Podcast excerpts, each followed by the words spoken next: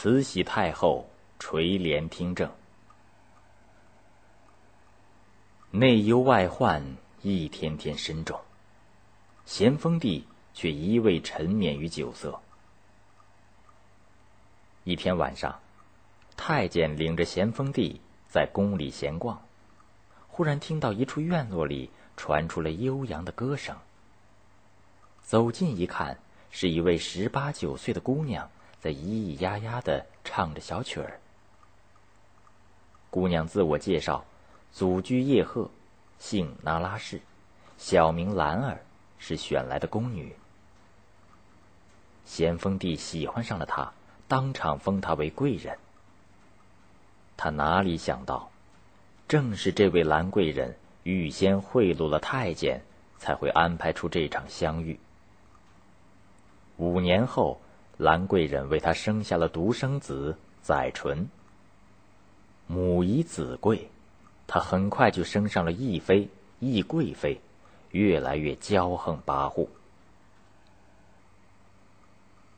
公元一八六零年，英法联军攻占天津，一直打到北京。咸丰帝惊慌失措，逃到承德，派义母弟弟。恭亲王奕欣留下来同外国侵略者谈判。一心是卖国外交的老手，老百姓称他“鬼子六”。随着中英、中法、中俄北京条约等一系列丧权辱国条约的签订，第二次鸦片战争结束了。躲在承德的咸丰帝依然荒淫无度，终于病入膏肓。公元一八六一年八月，咸丰帝一命呜呼。临死前，他遗诏立年方六岁的儿子载淳为皇太子，继承皇位。为了防止一心篡权，又任命载元、端华、肃顺等顾命八大臣主持政务。八大臣尊皇后钮钴禄氏为慈安皇太后，又称东太后。载淳的生母兰儿为慈禧皇太后，又称西太后，定年号为祺祥。按照咸丰帝的遗诏，朝廷文书必须同时盖有慈安太后和小皇帝载淳的两枚印章才能生效。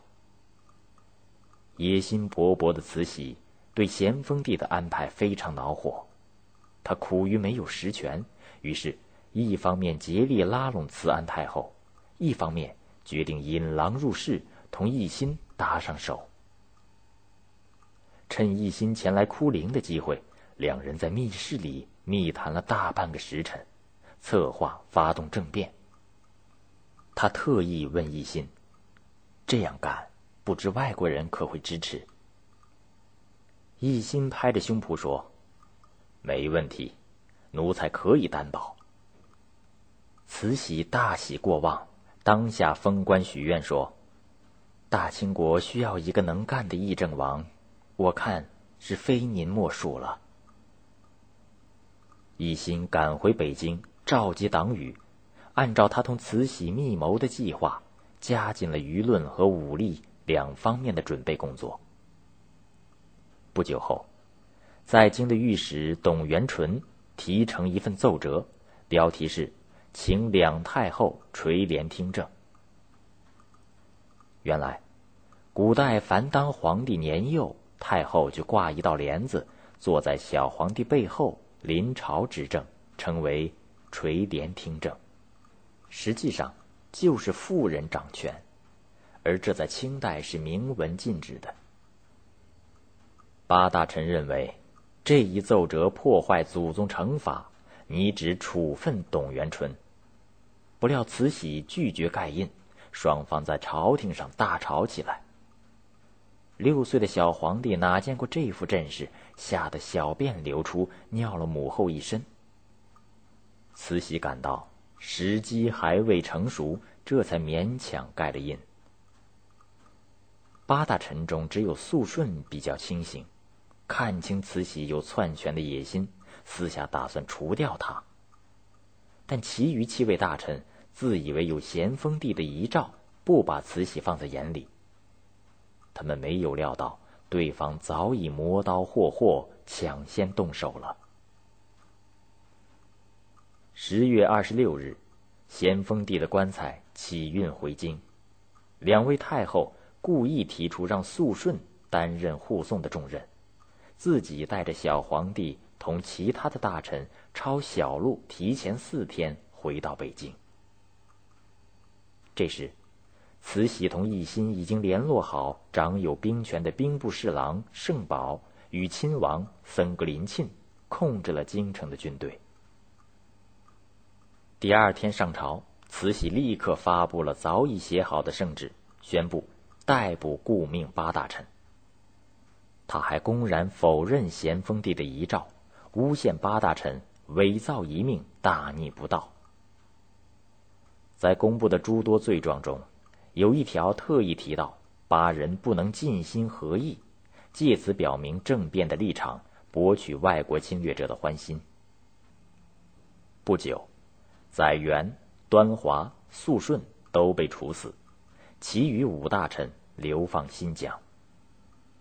这场宫廷政变，历史上称为“齐祥政变”。政变成功后，废除了齐祥年号。改为同治，意思是太后同皇帝共同治理国家。于是，慈禧正式垂帘听政。他一反历史上一朝天子一朝臣的惯例，继续重用由肃顺提拔的曾国藩，又对外勾结帝国主义势力，联手绞杀了太平天国，因而得到了满汉统治阶层的赞赏。以后。他继续施展权术和阴谋，处决圣宝，毒死慈安太后，削弱议政王奕欣的权力，终于巩固了他的独裁统治。